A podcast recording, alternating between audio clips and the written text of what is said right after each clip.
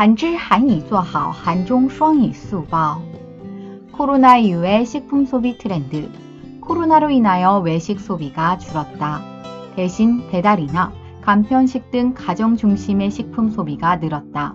또한 비대면 소비 트렌드가 지속되자 새벽 배송이 점점 인기를 끌게 되었고 집에서 간단하면서도 맛있게 먹을 수 있는 밀키트와 육류 간편식과 같이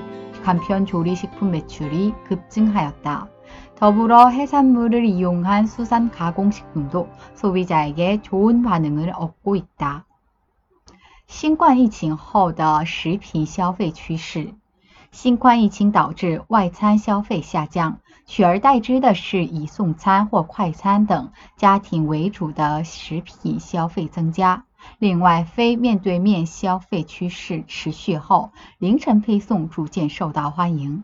在家中可以简单美味享用的奶茶和肉类零食等简易烹饪食品的消费额激增。另外，利用海产品进行水产加工的食品也得到了消费者的好评。韩语资讯尽在韩知。